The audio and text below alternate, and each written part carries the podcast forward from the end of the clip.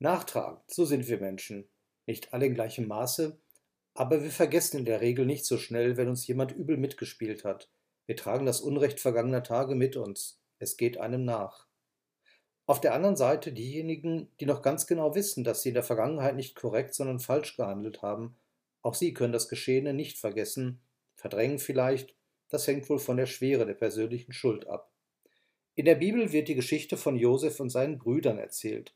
Einst hatten sie ihrem Bruder Josef wirklich übel mitgespielt, wollten ihn aus dem Weg räumen, weil sie neidisch auf ihn waren. Schließlich verkauften sie ihn als Sklave nach Ägypten. Dort aber hatte Josef wieder erwarten eine erstaunliche Karriere gemacht, war über die Jahre zu einem einflussreichen und wohlhabenden Mann geworden. Und nun nach so vielen Jahren das Wiedersehen.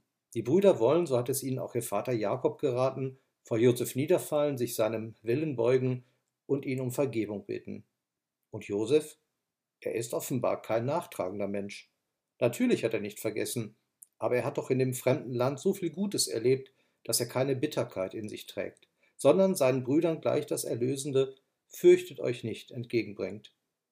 Und doch muss die Wahrheit ausgesprochen werden, damit es einen Neuanfang geben kann. Ihr, sagt Josef, ihr, meine Brüder, hattet mir Böses zugedacht. Böses muss auch böse genannt werden. Aber Gott gedachte es gut zu machen. Und das ist, was am Ende zählt. Nicht eure Bosheit, sondern Gottes Wille zum Guten. Gott hat mir so viel positive Kraft geschenkt, dass ich künftig für euch und eure Nachkommen sorgen kann.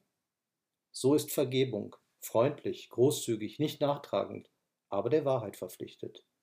Gott kann in seiner Güte auch noch aus dem Bösesten Gutes entstehen lassen.